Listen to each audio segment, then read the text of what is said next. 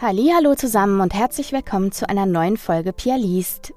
Wir haben den letzten Samstag im Monat und die letzten Monate waren irgendwie so aufgestellt, kalendertechnisch, dass der letzte Samstag im Monat immer noch eine ganze Woche des Monats im Grunde nach sich zog, nur dass eben kein Samstag mehr in diesem Monat fiel, sondern dann schon in den neuen Monat, was mich zugegebenermaßen ein bisschen in die Bedrulle in Bezug auf die Releases dieser Folgen gebracht hat. Dafür gibt es heute mal wieder eine schöne Creepypasta und die ist sehr lang. Das heißt, ich werde sie auf jeden Fall in mindestens zwei, wenn nicht sogar drei Folgen splitten. Und den ersten Teil gibt es heute. Und äh, bevor wir mit dem Nowhere Train uns auf die Reise ins Ungewisse machen, so heißt nämlich die Creepypasta, möchte ich euch natürlich ein kleines Update geben. In diesem Monat war ich ganz viel im Studio, mal wieder. ist natürlich auch ein Satz, den ich jeden Monat sagen könnte. Gott sei Dank. Ich will mich überhaupt nicht beschweren, das ist ganz wunderbar. Und äh, habe ganz viel gearbeitet für wundervolle Projekte, die dann in Zukunft kommen werden. Und wie ich für diese Projekte gearbeitet habe, habe ich natürlich auch für Projekte gearbeitet, die schon draußen sind. Und zwar war bzw. ist dieser Monat Juni ein sehr release-starker Monat und deswegen möchte ich euch einmal kurz erzählen, was in diesem Monat so alles mit mir als Sprecherin äh, auf dem Hörbuchmarkt und Hörspielmarkt erschienen ist. Wir machen den Anfang mit Adantika der Thron. Adantika der Thron ist der vierte Teil der Adantika Fantasy Reihe von Caroline A. Steinert, ist erschienen in der Hörbuchmanufaktur Berlin und ich durfte diese Reihe ab Teil 3 sprechen. Es gibt vier Teile insgesamt, wie gesagt. Die ersten beiden Teile hat meine wundervolle Kollegin Martha Kindermann gesprochen. Auch da kann ich euch wärmstens empfehlen, reinzuhören. Und die ersten zwei Teile solltet ihr auf jeden Fall hören, bevor ihr mit Teil 3 einsteigt. Ab da habe ich die Reihe übernommen und durfte sie jetzt auch mit Teil 4 zu Ende führen. Darüber hinaus ist zu Ende gegangen eine weitere Reihe, und zwar die Love-Reihe von Marina Neumeier, eine New Adult-Reihe im Verlag Lübbe Audio, die ich gemeinsam mit meinem lieben Kollegen Luis Friedemann Thiele gesprochen habe. Und diese Reihe spielt in Venedig. Die Pärchen wechseln durch. Es gibt also in jedem Band ein anderes Pärchen. Es ist immer dasselbe Setting.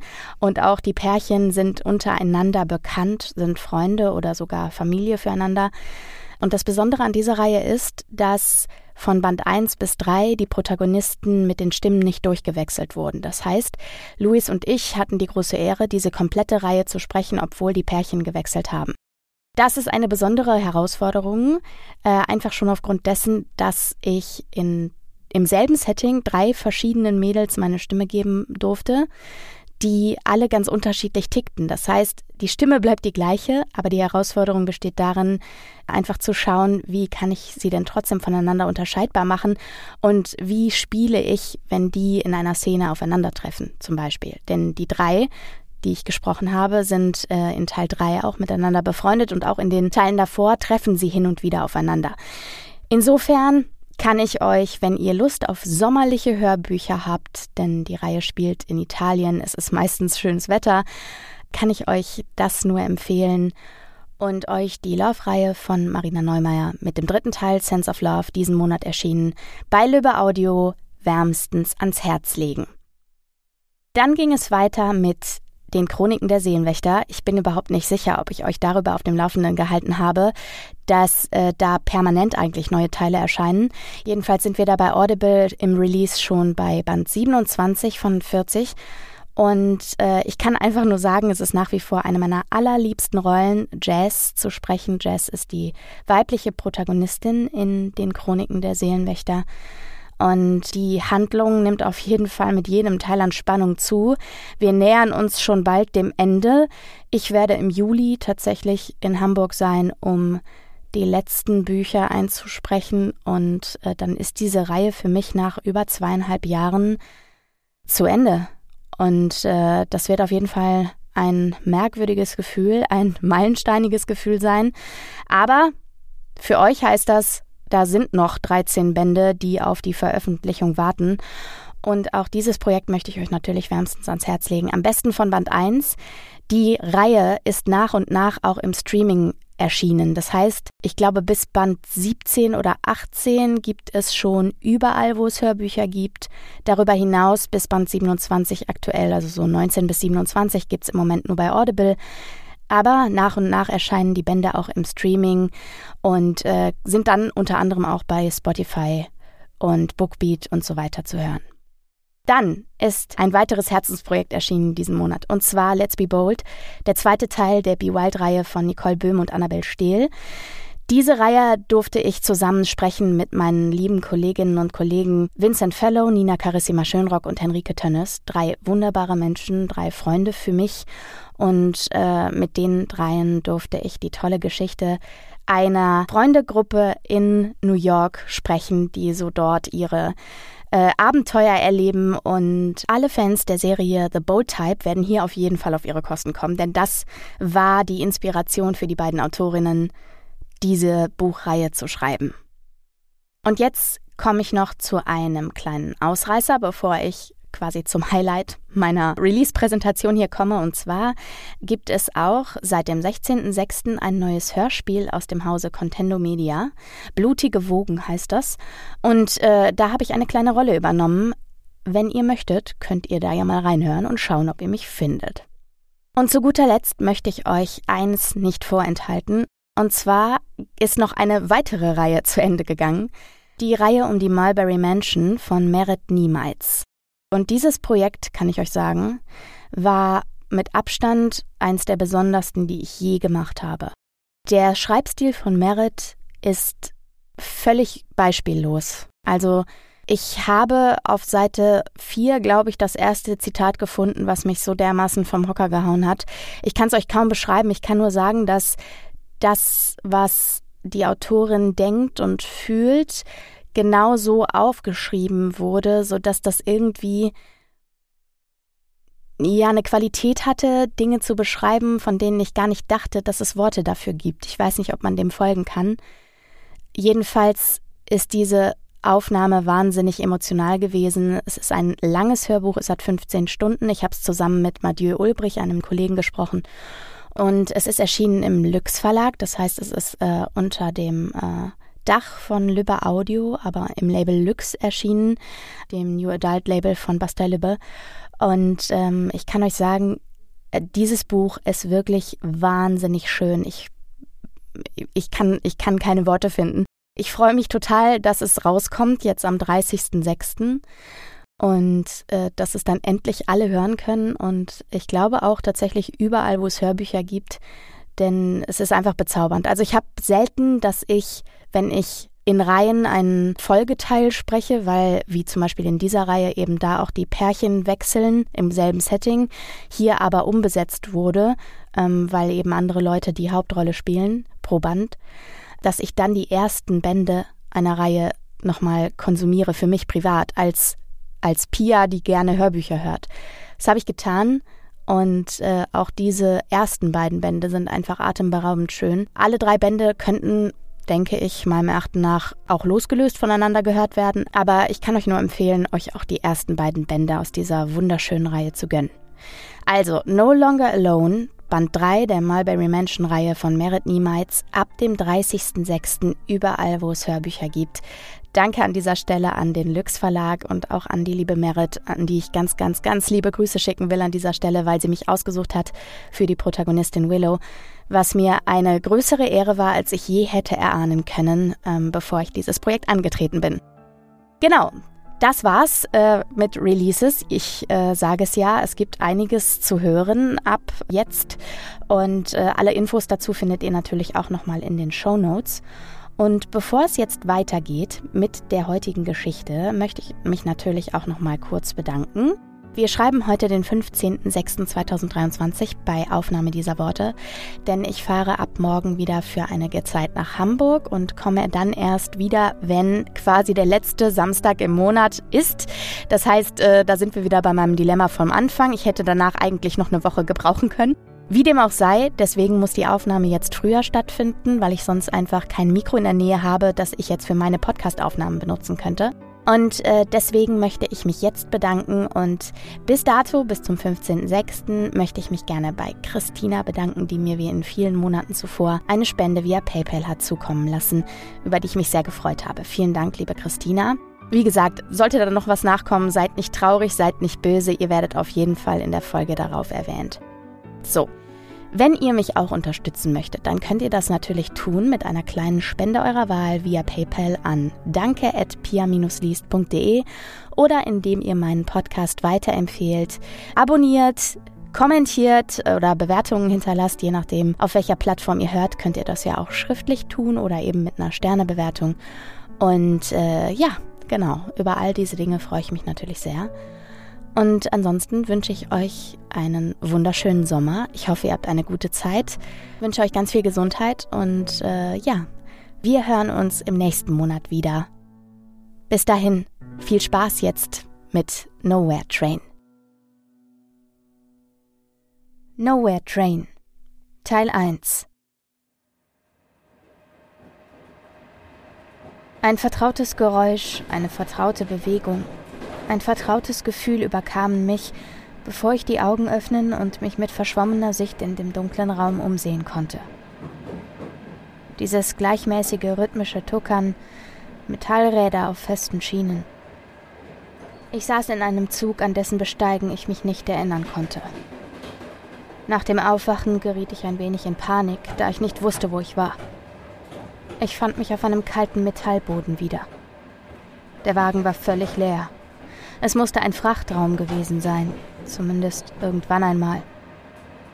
Ich war allein, die Beleuchtung war schummrig, und wäre da nicht das weiße Rauschen des Zuges gewesen, das mir etwas gab, das ich einfach nur erleben, in dem ich einfach nur existieren musste, wäre ich vielleicht auf der Stelle verrückt geworden. Es verging mindestens eine Stunde, vielleicht auch mehr, bevor ich wieder so bei Bewusstsein war, dass ich über meine Lage nachdenken oder versuchen konnte, mich an die Ereignisse der letzten 24 Stunden zu erinnern.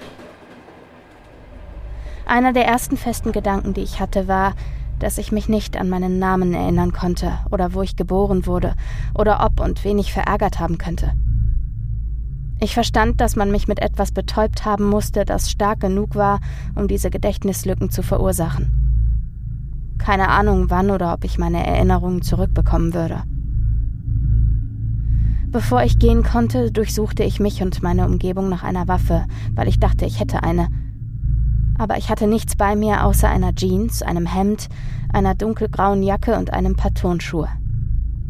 Meine Entführer hatten mir meine Brieftasche weggenommen, so dass ich weder einen Führerschein noch einen anderen Ausweis bei mir hatte, um mir meinen Namen ins Gedächtnis rufen und damit vielleicht auch andere Erinnerungen wieder in Gang setzen zu können. Meine Muskeln schliefen noch weitgehend und ich fühlte mich völlig hilflos und lag da an der Wand wie ein Sack Kartoffeln. Die Bewegung des Zuges war das Einzige, was mir irgendwie Trost spendete. Das und das Festhalten an der Möglichkeit, dass ich mich nicht in unmittelbarer Gefahr befand. Ich glaube, es dauerte noch eine Stunde, bis ich mich in der Lage fühlte, aufzustehen. Mit wackeligen Beinen lehnte ich mich an die Seite des Wagens und machte mich auf den Weg zu einer der Türen. Meine Motorik war auch nicht ganz da, denn erst als ich die Tür erreichte, merkte ich, dass es die allerletzte Tür des Zuges sein musste. Sie war fensterlos aber ich konnte anhand der Geräusche erkennen, dass hinter ihr kein weiterer Wagen gezogen wurde. Es gab keinen anderen Weg als den nach vorne, vorausgesetzt, die andere Tür dort war nicht verschlossen. Nachdem ich den Weg zur Tür am vorderen Teil des Wagens erreicht hatte, gelang es mir gerade so, den Riegel so weit herunterzudrücken, dass sich die Tür öffnete. Während ich mich bemühte, aufrecht und im Gleichgewicht zu bleiben, überquerte ich die Kupplung zum nächsten Waggon, wobei ich nicht erkennen konnte, ob es Tag oder Nacht war, da der Raum zwischen den Waggons dicht verschlossen war.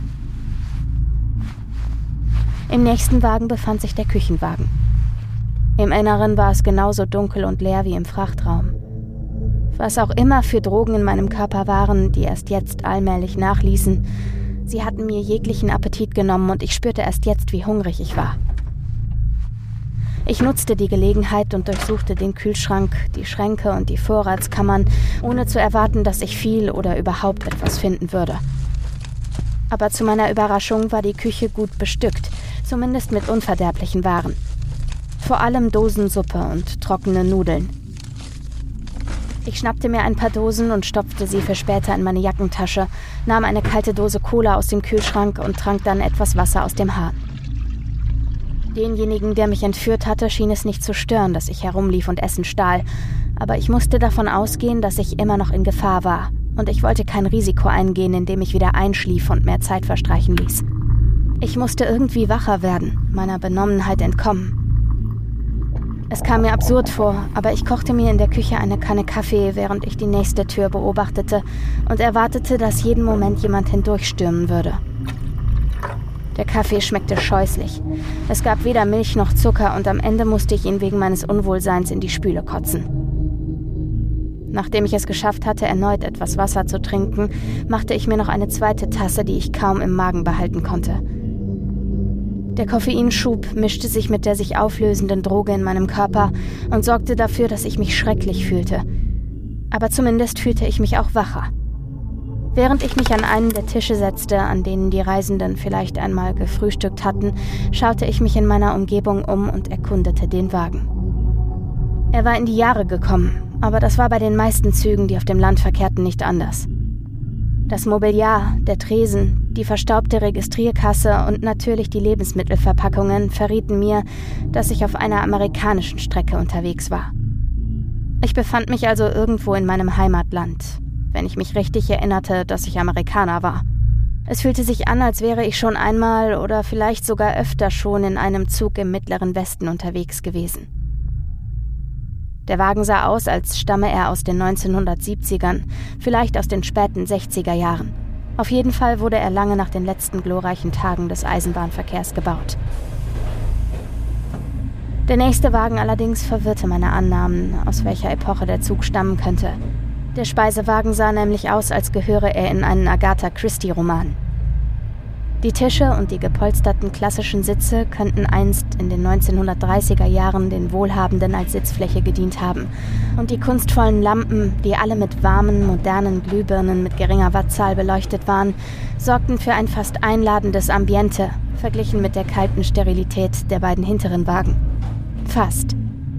Denn während die ursprünglichen bordeauxfarbenen Fenstervorhänge noch vorhanden waren, waren die Fenster selbst durch Metallplatten ersetzt worden, die jegliches Licht von außen abblockten und mich glauben ließen, dass ich mich im Grunde in einem Gefängniszug befand.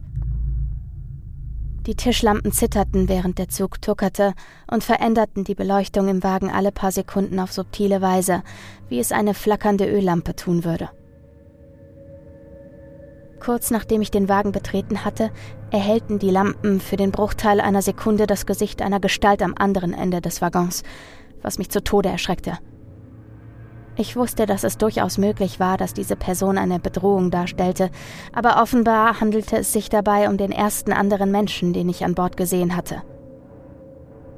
Vorsichtig ging ich darauf zu, ohne die Hände aus den Taschen zu nehmen und versuchte nicht aggressiv zu wirken.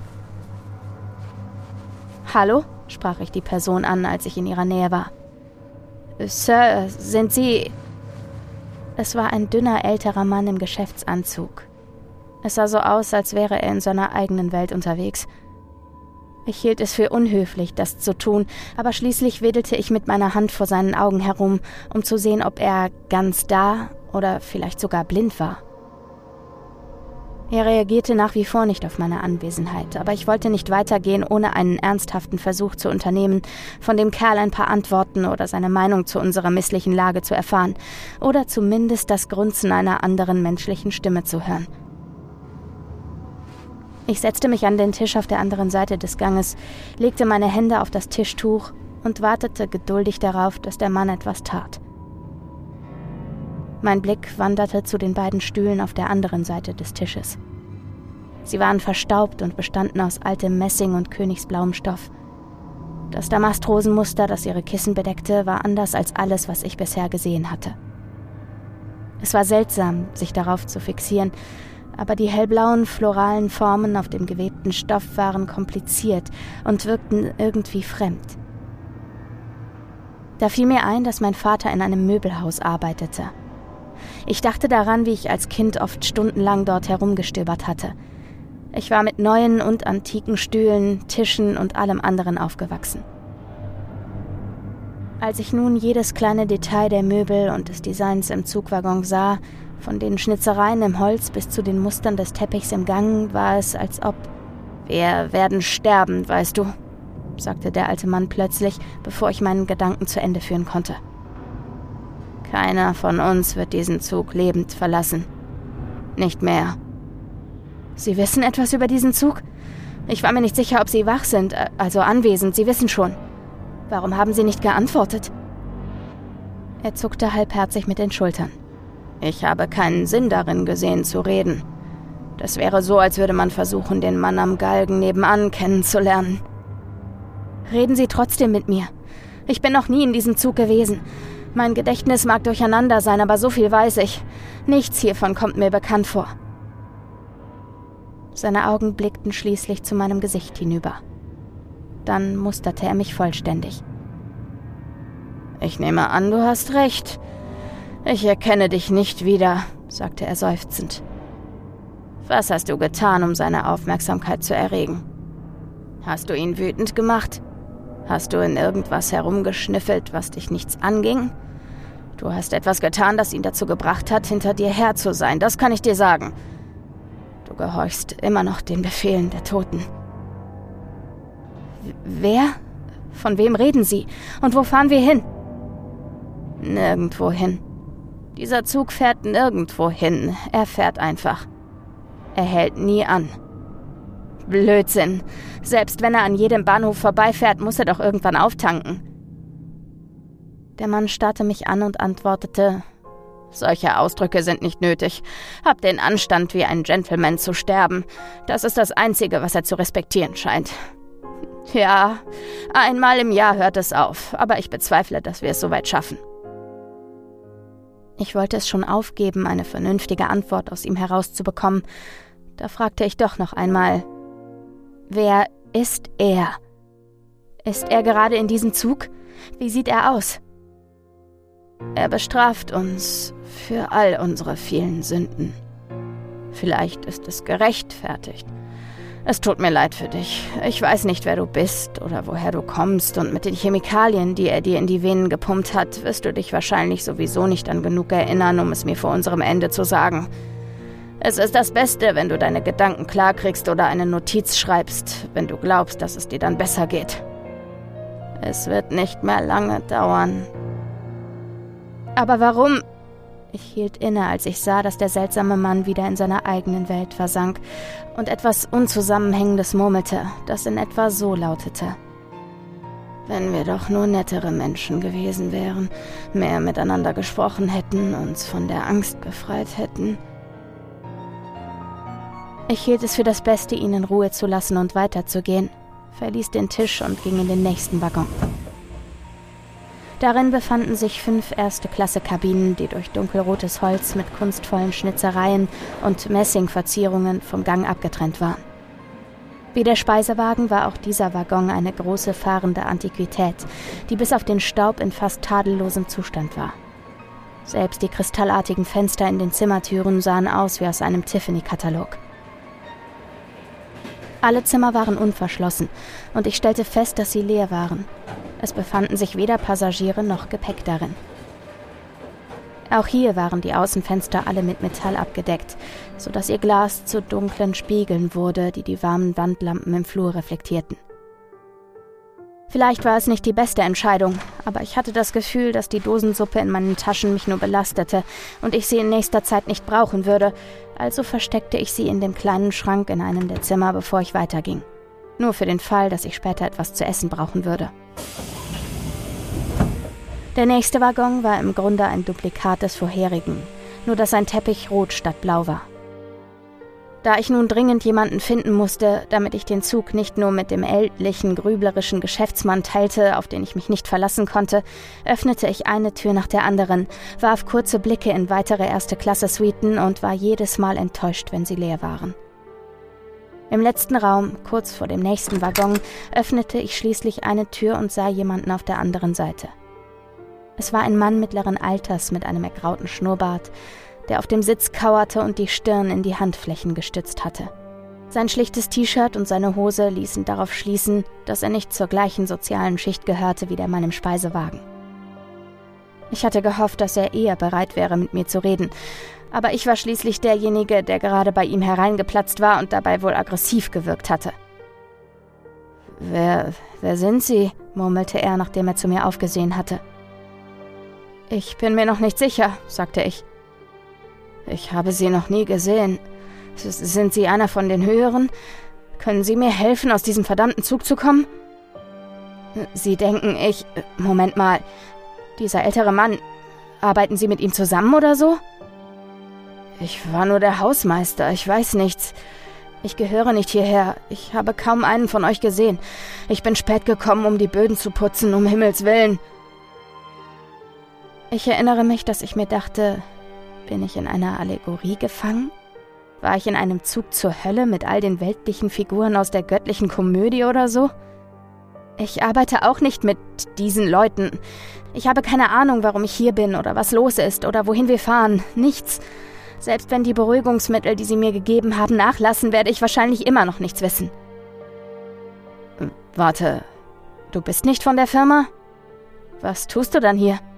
Das versuche ich doch gerade herauszufinden. Und welche Firma behandelt sie ihre Angestellten so? Wenn sie ein Außenstehender sind, kann ich Ihnen nicht sagen. Was? Er hielt sich den Kopf vor Schmerzen und brummte. Ich. Ich möchte. Sie sind vielleicht meine einzige Chance, aber äh, es wäre schwer. schwer zu. Hey, alles in Ordnung? fragte ich ihn, ehrlich besorgt über seinen Gesundheitszustand. Sie verstehen nicht. Sie machen es so. Es anderen zu sagen verursacht Qualen. Sie meinen, wie was, Gedankenkontrolle? Eine Art mentale Konditionierung? So haben sie das alles geheim gehalten, im Untergrund, außerhalb der Öffentlichkeit. Er stieß ein schmerzhaftes Lachen aus und sagte mit einem Wimmern Ich war der Hausmeister. Ich stand ihnen nicht im Weg. Ich sollte nicht hier sein. Diese Hurensöhne, das können sie mir nicht antun. Aus Sorge, dass der Kerl auf einen psychotischen Zusammenbruch zusteuerte und ich daran mitschuldig war, schloss ich seine Tür und ließ ihn allein. Ich war nicht bereit, weiterzumachen oder Informationen aus jemandem herauszupressen, wenn dadurch sein Leben in Gefahr geriet. Ich hatte noch mehr Waggons zu überprüfen, und ich dachte mir, dass ich immer noch eine Chance hatte, die Dinge selbst zusammenzufügen. Wenn wirklich ein zwielichtiges Unternehmen hinter all dem steckte, dem dieser Zug gehörte, dann musste es doch Informationen über sie an Bord geben. Ich sehnte mich nur nach einer Waffe. Irgendetwas, mit dem ich mich verteidigen konnte, wenn ich es musste. Leider war die nächste Tür verschlossen. Ich nahm an, dass es sich um einen Passagierwaggon handeln würde. Nur Sitze und nichts von großer Bedeutung, aber der Türriegel ließ sich nicht bewegen. Ich versuchte sogar zu klopfen, erhielt aber keine Antwort, gab schnell auf und drehte mich um. Zu diesem Zeitpunkt hoffte ich immer noch, dass ich einen Verantwortlichen finden würde, mit dem ich reden und dem ich in aller Ruhe erklären könnte, dass ich, naiv wie ich war, nicht in diesen Zug gehörte. Ich wusste, dass mein Leben auf dem Spiel stand und meine Fluchtmöglichkeiten schwanden oder bereits nicht mehr vorhanden waren. In dem Gedanken, dass der ältere Mann vielleicht einen Schlüssel in seinem Besitz oder irgendwo einen versteckt hatte oder sonst eine Möglichkeit wusste, den Waggon zu öffnen, machte ich mich auf den Weg zurück zu dem Ort, an dem ich aufgewacht war, und überprüfte jeden Raum auf dem Weg dorthin auf alles Mögliche. Was für ein merkwürdiger Ort dieser Zug doch war. Und die Tatsache, dass mir niemand eine klare Antwort darauf geben konnte, warum ich ausgenockt und an Bord gezwungen worden war, war das Schlimmste daran. Sie können mir auch nichts sagen, nicht wahr? fragte ich den alten Mann, als ich wieder im Speisewagen saß und ihn immer noch in seine eigene Welt versunken am Tisch vorfand. Ich habe den Hausmeister getroffen, aber er hat mir wenigstens etwas erzählt.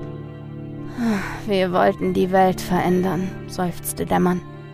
Ja, ich wette, das wolltet ihr aber ich habe noch nie etwas von euch oder eurer Firma oder ihren Problemen gehört, also vermute ich, dass ihr in etwas Ruchloses verwickelt wart und von einer anderen zwielichtigen Gruppe zu Fall gebracht wurdet oder an internen Streitigkeiten zerbrochen seid. Stimmt irgendetwas davon? Können Sie nicken? Irgendetwas? Oder explodiert Ihr Kopf, sobald Sie das tun? Du machst dich über uns lustig, aber du hast keine Ahnung, woher wir kommen, was wir vorhatten und wie nah wir dran waren, so viel zu erreichen. Und jetzt hört es sich so an, als würdet ihr alle verschwinden, ohne dass jemand etwas von euch weiß. Habt ihr euch das so vorgestellt? Du bist ein Außenseiter. Du wirst nie begreifen, was wir... Dann helfen Sie mir, es zu begreifen. Ich erwarte nicht, dass Sie mir irgendetwas erzählen, wenn Sie dabei ein Aneurysma bekommen. Aber können Sie mir wenigstens sagen, wie ich durch diese verschlossene Tür da vorne komme und mir eine Chance geben, selbst herauszufinden, warum ich hier bin? Er ist nicht weit hinter dieser Tür. Wenn du dein Leben so lange wie möglich verlängern willst, wäre es am besten, wenn du dich im hinteren Bereich aufhältst. Ich warte immer noch darauf, dass meine Erinnerungen zurückkehren. Aber ich bin mir inzwischen ziemlich sicher, dass ich nie jemand war, der nur herumsitzt und darauf wartet, dass eine schlimme Situation auf mich zukommt. Er schaute mich mit seinen kleinen, dunklen Augen an, und ohne weiter zu zögern griff er in die Vordertasche seines Smokings und holte eine metallene Schlüsselkarte heraus. Seltsam, dachte ich. Ich hatte keinen Schlitz dafür gesehen. Plötzlich stellte sich ein dringendes Bedürfnis ein, kurz nachdem ich den Schlüssel eingesteckt hatte. Mein Appetit war in den letzten Minuten endlich wieder zurückgekehrt und ich hatte gemerkt, dass ich Hunger hatte. Es fühlte sich an, als hätte ich seit Tagen nichts gegessen, und ich begann, die Schwäche meiner Muskeln zu spüren, die sich daraus ergab. Ich traute zwar keinem der Gerichte auf der Speisekarte so recht, aber ich hatte keine andere Wahl. Also machte ich mich auf den Weg zurück in die Küche, ohne dass mich der alte Mann auf dem Weg dorthin auch nur eines Blickes gewürdigt hätte. Ich war kurz davor gewesen, um den Schlüssel zu betteln, und jetzt ging ich in die andere Richtung. Zu diesem Zeitpunkt hielte mich wahrscheinlich sowieso für verrückt. Schon bald kramte ich wieder in der Speisekammer herum, in der Hoffnung, dass es noch etwas anderes gab als Suppen oder Eintöpfe aus der Dose, die ich nie wirklich mochte. Es sah so aus, als wären meine einzigen Alternativen Gemüse oder Bohnen, also musste ich mich für etwas entscheiden, das zumindest etwas Abwechslung bot. Ich hatte das Gefühl, dass ich zwei volle Dosen von dem Zeug inhalieren könnte.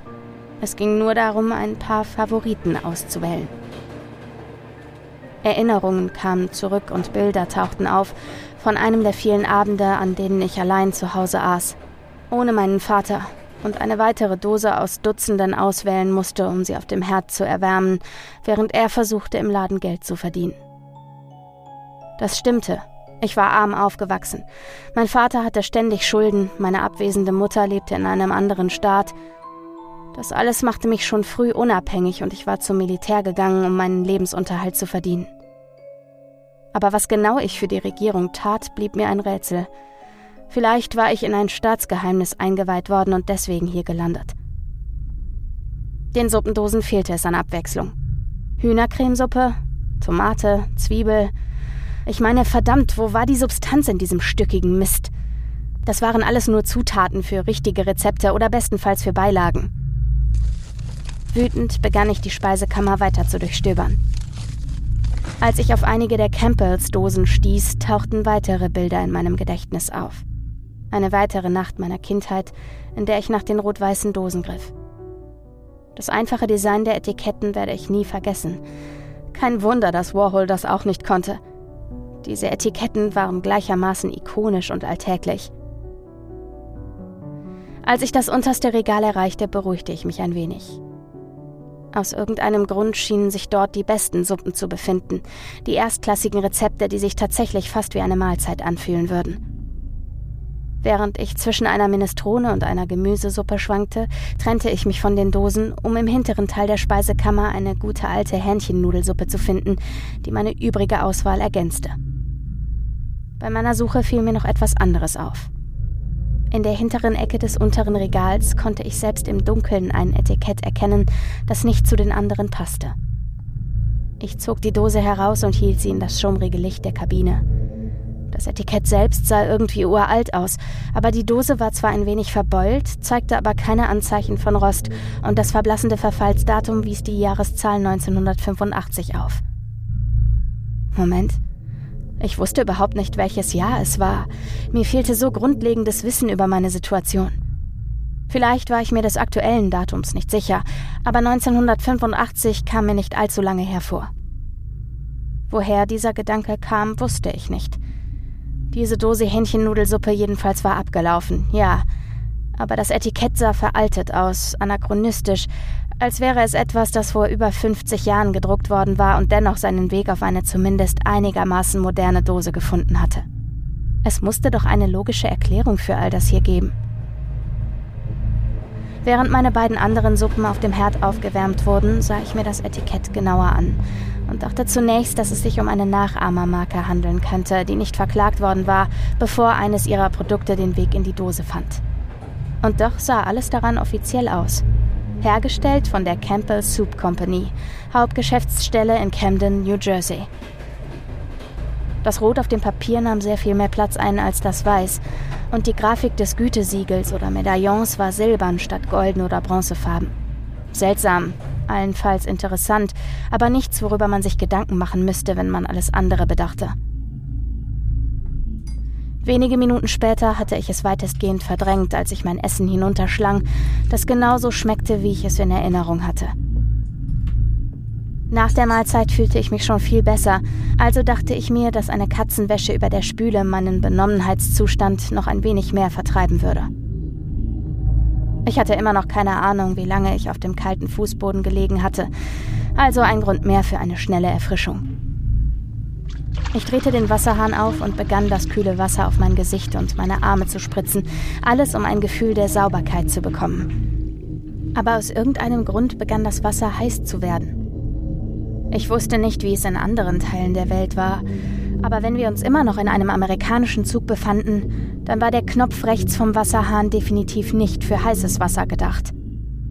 Wenn man den linken Knopf drehte, war das Wasser wie erwartet lauwarm.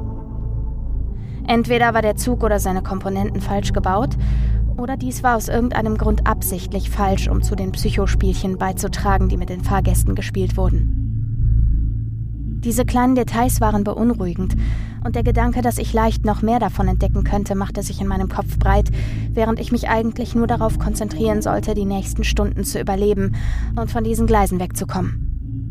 Ich warf einen kurzen Blick in die Küche, um zu sehen, ob es noch etwas Ungewöhnliches gab, fand aber nichts Bemerkenswertes. Dann hörte ich die Zugpfeife zum ersten Mal. Wenige Augenblicke später ertönte draußen der Alarm eines Bahnübergangs.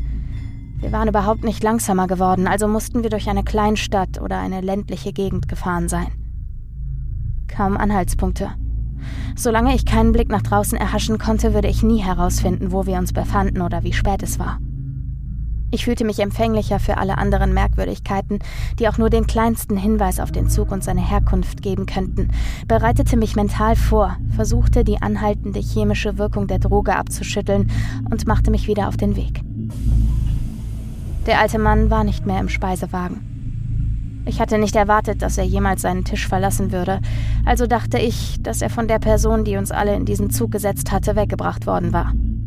Der Gedanke trug nicht dazu bei, mich zu beruhigen, aber ich ging weiter zur verschlossenen Tür und hoffte für mich, dass er sich einfach in eines der Zimmer der ersten Klasse zurückgezogen hatte. Obwohl ich mir unterwegs nicht die Mühe machte, sie noch einmal zu überprüfen. Ich warf noch einmal einen Blick in den Hausmeisterraum, um mich zu vergewissern, dass er noch da war. Ich wollte nicht das Gefühl haben, dass ich plötzlich allein war. Du schon wieder, murmelte er müde, als ich seine Tür öffnete und sah, dass er versuchte, sich auszuruhen. Läufst du immer noch herum? Ich hab dir doch gesagt, dass es kein Entkommen gibt. Wir sind ihm bereits ausgeliefert. Mein Bruder. Vielleicht. Er könnte unsere letzte Hoffnung sein. Dein Bruder? Er ist in dem Zug? Nein, nein, das sollte er nicht sein. Du hast keinen Kerl gesehen, der aussieht wie ich, oder? Nein, aber. Aber der alte Mann ist mir abhanden gekommen. Mach dir keine Sorgen um ihn. Er war schon immer ein Arschloch. Okay, aber er gab mir einen Schlüssel für den nächsten Wagen. Es hat keinen Sinn, noch weiter zu gehen. Da vorne gibt es nichts, was uns weiterhelfen würde. Die hintere Hälfte der Waggons. Wenn überhaupt, kann man sich dort etwas sicherer fühlen. Ich werde nicht herumsitzen und darauf warten, dass wir an unser Ziel kommen. Vielleicht gibt es gar keins. Wenn er will, dass der Zug weiterfährt, fährt er weiter. Das hat der alte Mann auch gesagt. Ich kaufe ihm das nicht ab. Kohle und Diesel gehen beide irgendwann zur Neige. Er grinste und sah mich ungläubig an. Du würdest noch lange warten. Was zum Teufel meinst du damit?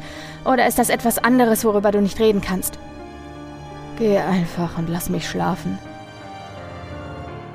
Ich tat, was er verlangte, schloss seine Tür und kehrte zu der verschlossenen Tür zurück, die auf mich wartete. Bei genauerem Hinsehen gab es tatsächlich einen halb verborgenen Kartenschlitz im Kasten, der den Schließmechanismus des Riegels hielt. Ich steckte die Karte in den Schlitz, hörte, wie sich die Türe entriegelte und ging ohne zu zögern hindurch. Auf der anderen Seite befand sich tatsächlich kein Passagierwaggon. Als ich sah, wie viel Raum dieser Wagen bot, war ich überrascht. An den Wänden standen Computerkonsolen, Fernsehbildschirme, Funkgeräte, Tonbandgeräte, andere nicht identifizierbare Datenverarbeitungsgeräte und alle möglichen anderen Überwachungsgerätschaften, einschließlich einer leuchtenden Weltkarte, wie man sie in einem modernen U-Boot finden würde. Einige der Geräte waren alt, andere waren hochmodern. Es sah aus wie eine mobile Geheimdienstzentrale. Dieser Wagen war durch eine vergitterte Metallwand in zwei Hälften geteilt und von der anderen Seite drang vertraute Rockmusik herein. Als ich durch eine fadenscheinige Glastür trat, kam ich in einen Raum, der in krassem Gegensatz zur anderen Hälfte des Wagens stand. Während der erste Raum steril und professionell wirkte, sah dieser Raum aus, als gehöre er in die Garage eines Technikfreaks. Teile, Drähte und zerlegte Elektronik lagen auf dem Boden oder hingen von den Regalen an den Wänden. Der mittlere Teil des Bodens war entfernt worden. Seine Platte lehnte an der Wand. Es sah aus, als wäre er gewaltsam entfernt worden. Die Ecken waren stark nach außen gebogen und die großen Schrauben, die ihn an Ort und Stelle gehalten hatten, waren abgerissen und eingeschnitten. Ein jüngerer Mann, vielleicht Ende 20, wühlte mit einem Schraubenschlüssel und einem Hammer im Unterboden des Wagens herum und zog Drähte verschiedener Farben aus einem großen Bündel heraus. Er schien mich nicht einmal zu bemerken und achtete auch nicht auf den kleinen Fernseher, der neben ihm auf dem Boden stand, oder auf die nahegelegene Stereoanlage, aus der Musik ertönte. Sind Sie der Neue? fragte mich der Elektriker. Da ich nicht wusste, was ich darauf antworten sollte, antwortete ich. Ich, äh, ich denke schon. Kennen Sie den Mann im Geschäftsanzug schon? Er ist normalerweise im Speisewagen. Ja, und den Hausmeister. Oh, ich habe es gehasst, mit diesem Kerl zu arbeiten. Wollte mich nicht in Ruhe lassen, also habe ich seinen Schlüssel gestohlen und ihn rausgeschmissen. Lassen Sie ihn nicht rein. Im Gegensatz zu den beiden versuche ich nämlich tatsächlich aus diesem verdammten Zug auszusteigen. Du kannst mir gerne folgen, wenn du den Mumm hast. Hat einer von euch auch einen Namen oder ist das etwas, worüber ihr nicht reden könnt? Du findest es heraus, was? Er zog einen Draht heraus, der Funken sprühte, stieß ein Scheiße aus, riss ihn vom anderen Ende los und warf ihn weg wie eine Schlange, bevor er mit einem Stöhnen antwortete: äh, Ja, das ist noch etwas, was Sie uns genommen haben. Wir können unsere Namen nur anderen Mitarbeitern mitteilen. Naja, das wollten Sie ja auch. Aber ich bin ein bisschen anders. Ich kann mich gegen die Konditionierung wehren. Äh, irgendwie. Und warum ist das so? Er sah mich an und antwortete, während er seine schmutzige Brille putzte, ich bin so etwas wie ein Masochist. Ich habe den Job bekommen, ohne Ihnen das zu sagen. Und auch wenn ich den Schmerz nicht direkt genieße, kann ich ihn besser ertragen als die anderen. Vielleicht verrate ich dir sogar ein paar Geheimnisse, wenn ich denke, dass du es wert bist, sie zu erzählen. Schmerzen? Etwas, das ausgelöst wird, wenn man versucht, über diese Firma zu sprechen? Ja, wie elektrische Schläge durch den ganzen Körper. Es fühlt sich an, als würde man von innen verbrennen. Es hat auch funktioniert. Keiner auf der Welt weiß von uns. Willst du Drähte rausziehen, bis du den Zug zum Anhalten zwingst oder so? Nee, das geht nicht. Ich versuche mich durch das Fahrgestell zu graben. Das Ding ist wie ein Panzer gebaut, aber dieser Wartungsschacht ist die einzige Schwachstelle, mit der ich arbeiten muss. Ich habe aber einen Ersatzplan, falls es nicht klappt. Es fühlt und hört sich so an, als würden wir mindestens 50 fahren. Könnte man das überleben? Wenn man auf dem Rücken auf die Gleise fällt und nicht unter die Räder gerät, vielleicht.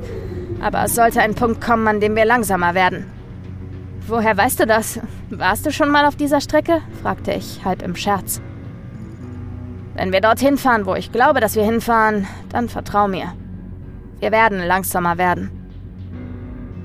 Die Kassette, die in der Stereoanlage lief, schien ein Mixtape zu sein, auf der verschiedene Künstler und Alben zu hören waren, hauptsächlich klassische Rockmusik aus den 60er und 70er Jahren.